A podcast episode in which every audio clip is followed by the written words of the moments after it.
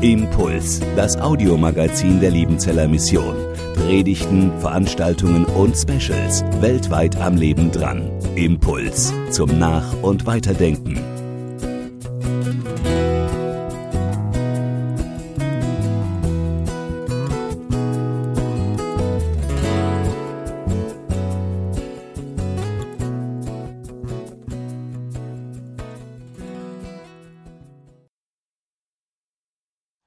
Diesem knackig kalten, aber sonnig schönen Wintermorgen. Manche sagen vielleicht endlich wieder eine gescheite Winterzeit. Und andere singen vielleicht das Lied, wann wird es endlich wieder Sommer? Zeit. Das ist das Thema heute, der Mensch und seine Zeit bei der Vorbereitung bin ich noch einmal hängen geblieben bei dem kleinen Wörtchen seine, der Mensch und seine Zeit. Seine ist ein besitzanzeigendes Fürwort.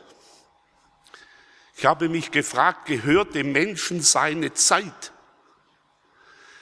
Ist der Mensch Herr über seine Zeit? Oder ist das vielleicht anders gemeint?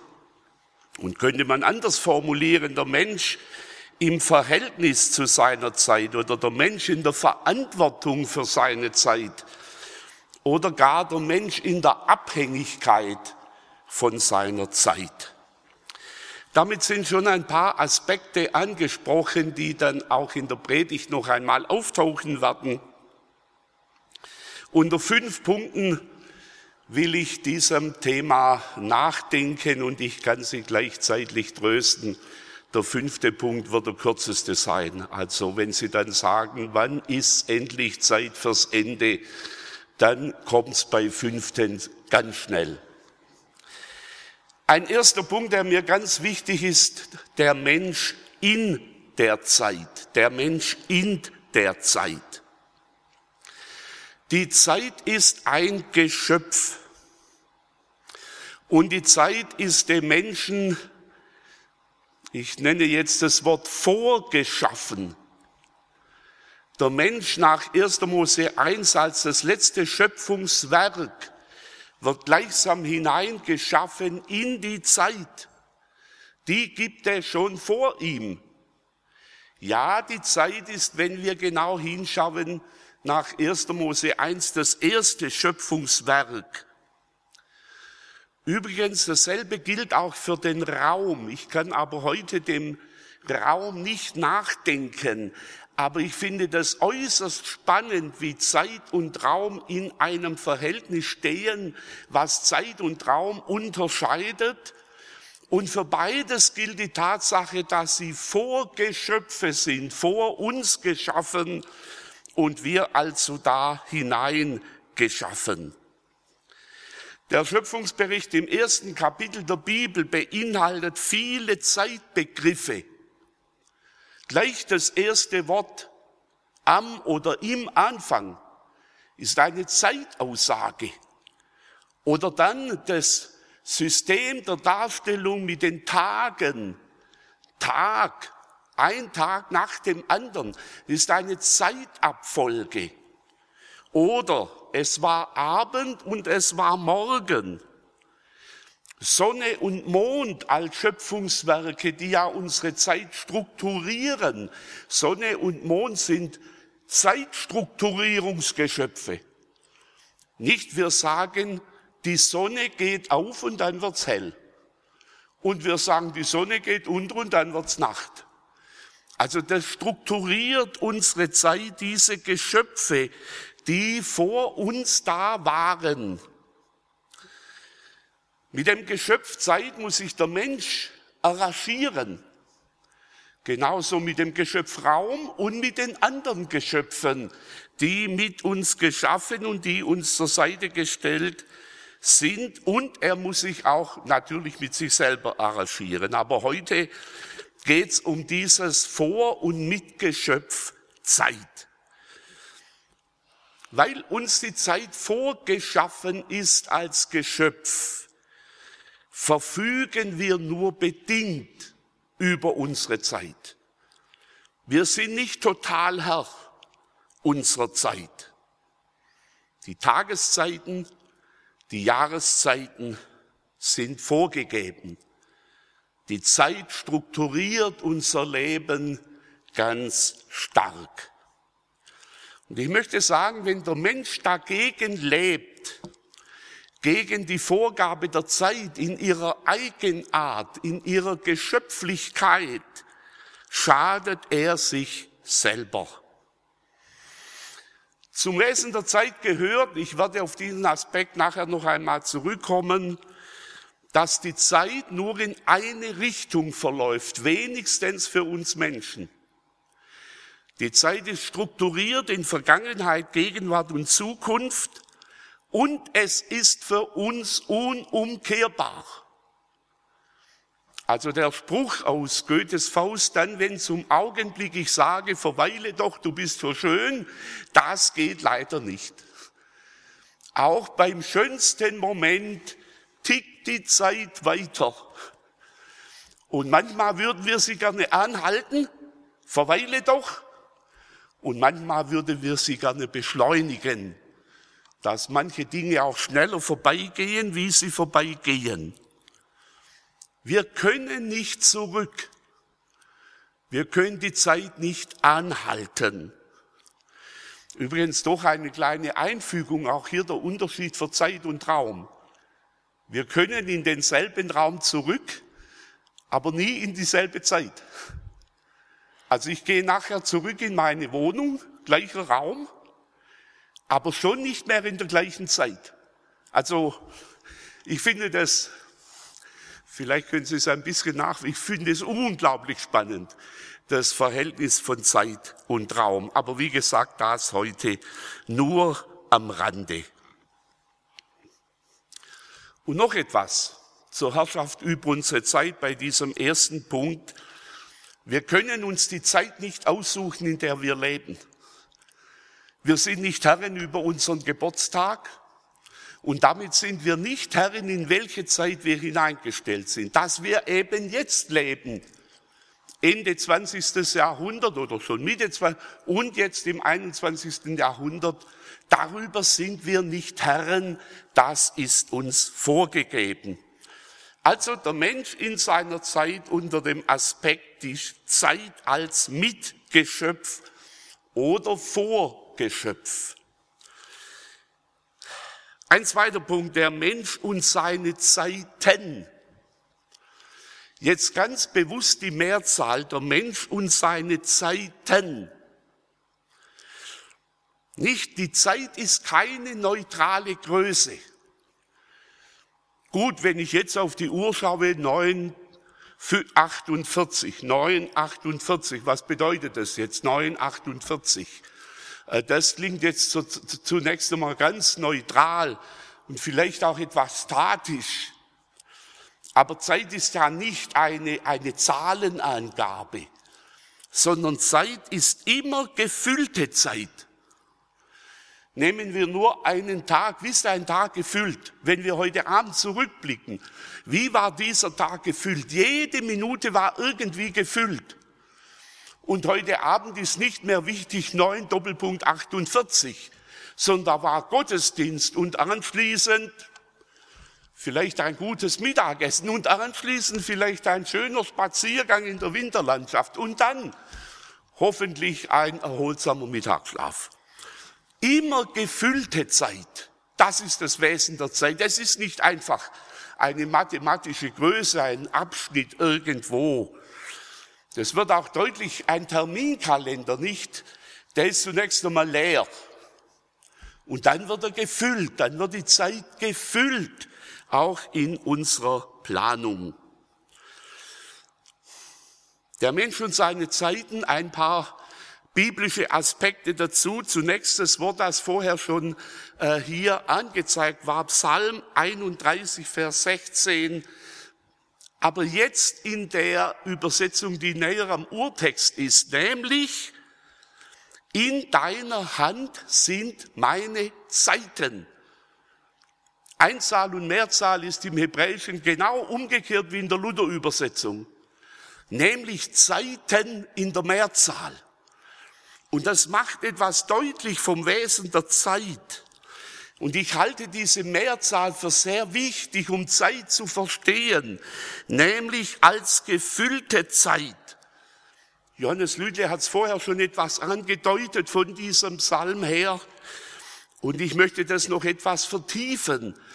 Zeiten, weil unsere Zeiten sehr unterschiedlich sind und ich denke hier zunächst einmal an die Lebenszeiten.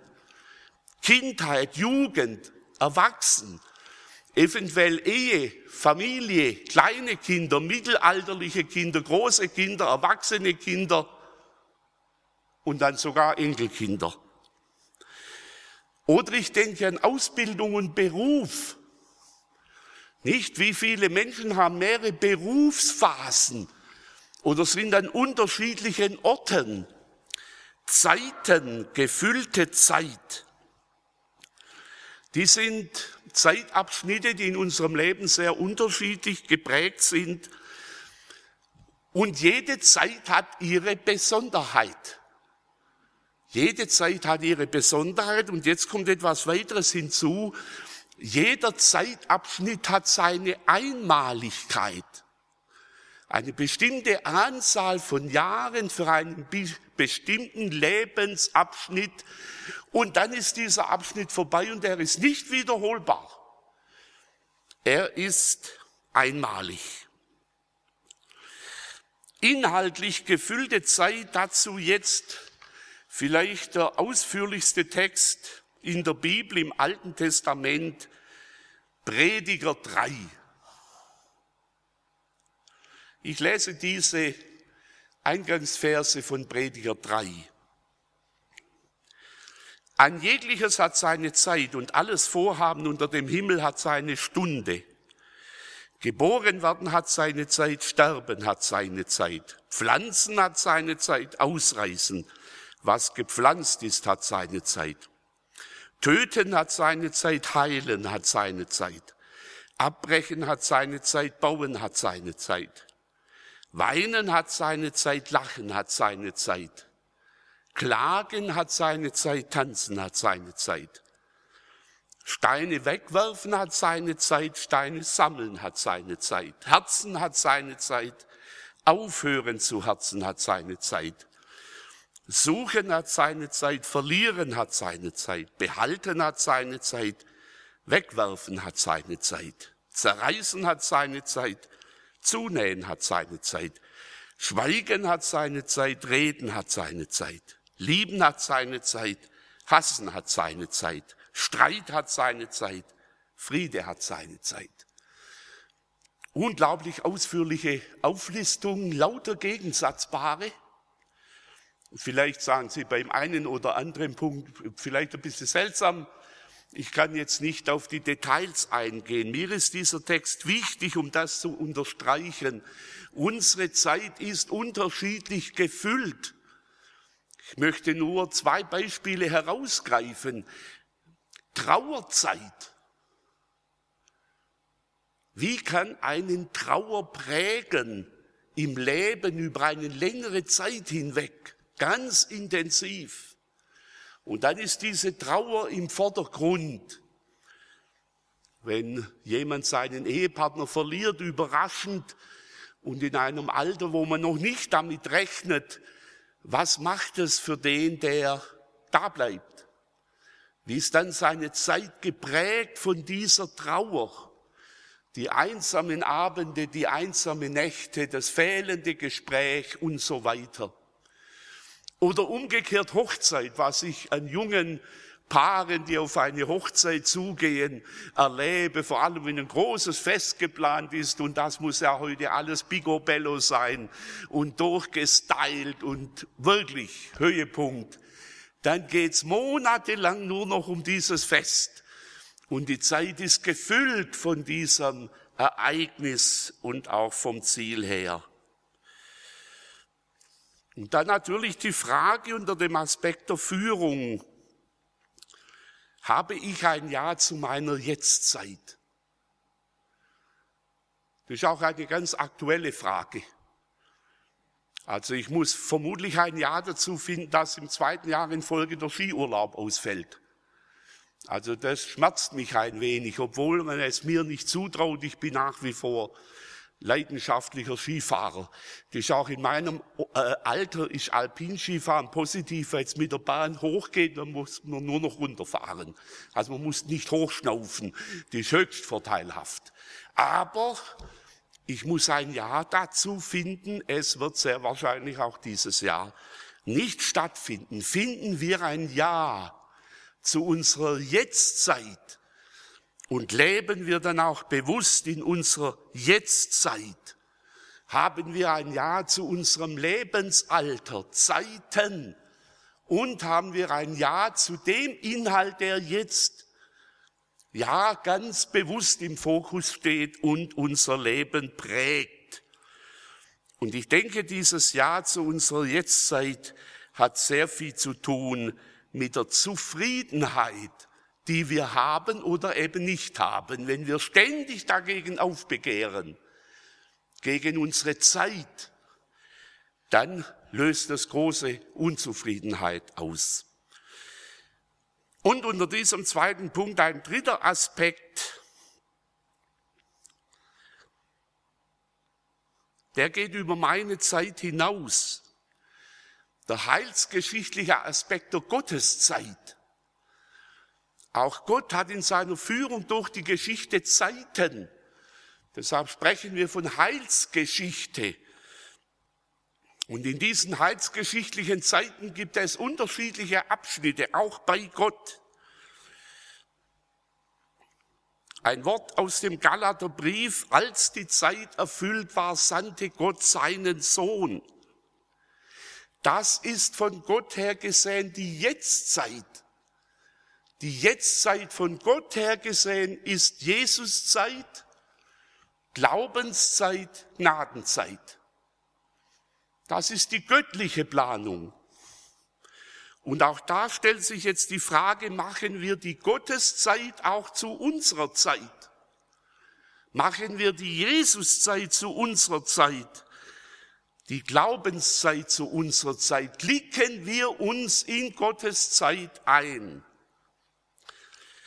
Das war der zweite Punkt, der Mensch und seine Zeiten. Und ein dritter Aspekt. Der Mensch und seine begrenzte Zeit. Sterben hat seine Zeit. Dies ist eine Tatsache, die jedem klar ist. Das biblische Wort dazu oder das treffendste biblische Wort steht im Psalm 90, Vers 10. Unser Leben wäre 70 Jahre, wenn es hochkommt, so sind es 80 Jahre. Sollen es ein paar weniger oder ein paar mehr sein, es ändert nicht an der Tatsache, Sterben hat seine Zeit.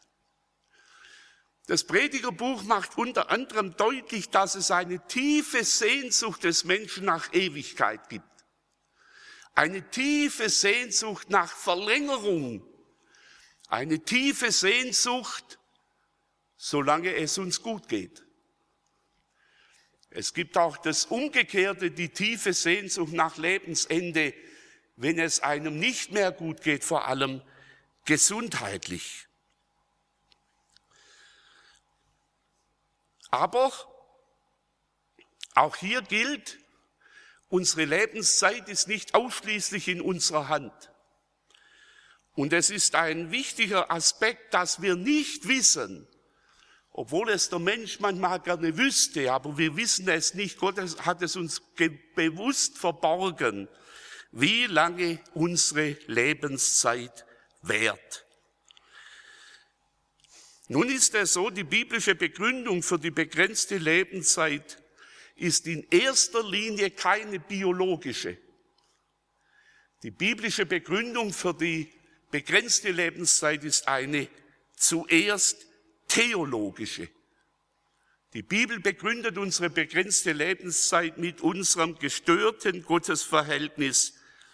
Das ist die Erklärung in der Bibel ab 1. Mose 3. Dann kommt natürlich hinzu, dass wir biologisch einfach altern. Irgendwann klappt es nicht mehr so ganz mit Erneuerung unserer Zellen und dann kommt es zum biologischen Tod. Aber für die Bibel ist der andere vorherrschend. Und auch dazu ein Wort aus Psalm 90. Das macht dein Zorn, dass wir so vergehen und dein Grimm, dass wir so plötzlich dahin müssen. Denn unsere Missetaten stellst du vor dich, unsere unerkannte Sünde ins Licht vor deinem Angesicht. Darf auch diese biblische Aussage zum Nachdenken über unsere Zeit gehören? Oder verdrängen wir dies auch als Christen allzu gerne? Auch im Blick auf das Gute und das Böse. In unseren Gedanken, Worten und Werken ist unsere Zeit inhaltlich gefüllte Zeit. Aber gerade auf diesem Hintergrund dürfen wir reden von der Jesuszeit. Denn die Jesuszeit ist Gnadenzeit. Und Jesus ist gekommen, um uns vor dieser Zeitfüllung zu befreien und das von uns zu nehmen, was uns hier als Sünde belastet. Und noch ein Aspekt an dieser Stelle zur begrenzten Zeit. Die Begrenzung unserer Zeit bedeutet auch, dass unsere Wünsche und Vorhaben nicht alle verwirklicht werden können. Und mit fortschreitender Lebenszeit wird es immer deutlicher. Dieses und jenes kann ich nicht mehr. Die Sommer gehen aus für die Städtereisen. Die Kraft lässt nach. Und auch hier gilt es sich mit unserer Wirklichkeit unseres Lebens und unserer geschöpflichen Begrenzung zu arrangieren. Zum Geschöpfsein gehört die Begrenzung, auch im Blick auf die Möglichkeit, die wir noch haben und die dann doch begrenzt sind. Also der Mensch und seine begrenzte Zeit. Auch damit gilt es, sich zu arrangieren. Und auch hier gilt, wer hier zunehmend unzufrieden wird, weil dieses oder jenes nicht mehr geht, der wird eben unzufrieden. Ein viertes, der Mensch und sein Umgang mit der Zeit. Das wäre jetzt natürlich ein Riesenthema, nicht? Das ist ja in jedem Managementkurs ist ja das mit drin, nicht Zeitmanagement. Wie gehen wir mit unserer Zeit um? Biblisch wäre der Weg, dass wir vom Wesen der Zeit Rückschlüsse ziehen auf den Umgang mit der Zeit. Aber an dieser Stelle kann ich nur ganz wenig andeuten.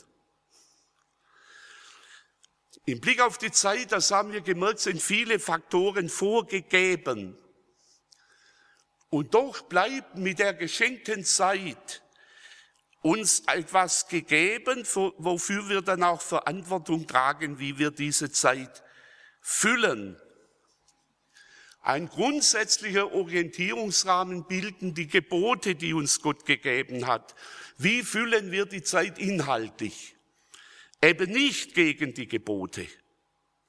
Und dann hast natürlich die Frage, was ist mir als Auftrag gegeben in meinem Leben? Was will Gott von mir? Was sind meine Gaben? Wie soll ich mich einbringen, zum Beispiel in die Gemeinde? Und jetzt nur ein paar wenige Aspekte vom Wesen der Zeit zum Umgang mit der Zeit. Zeit ist ein Geschenk. Gott stellt sie uns zur Verfügung. An jedem Tag neu. Und jeder Tag ist ein neues Blatt in unserem Lebenstagebuch. Jeder Tag ein Geschenk.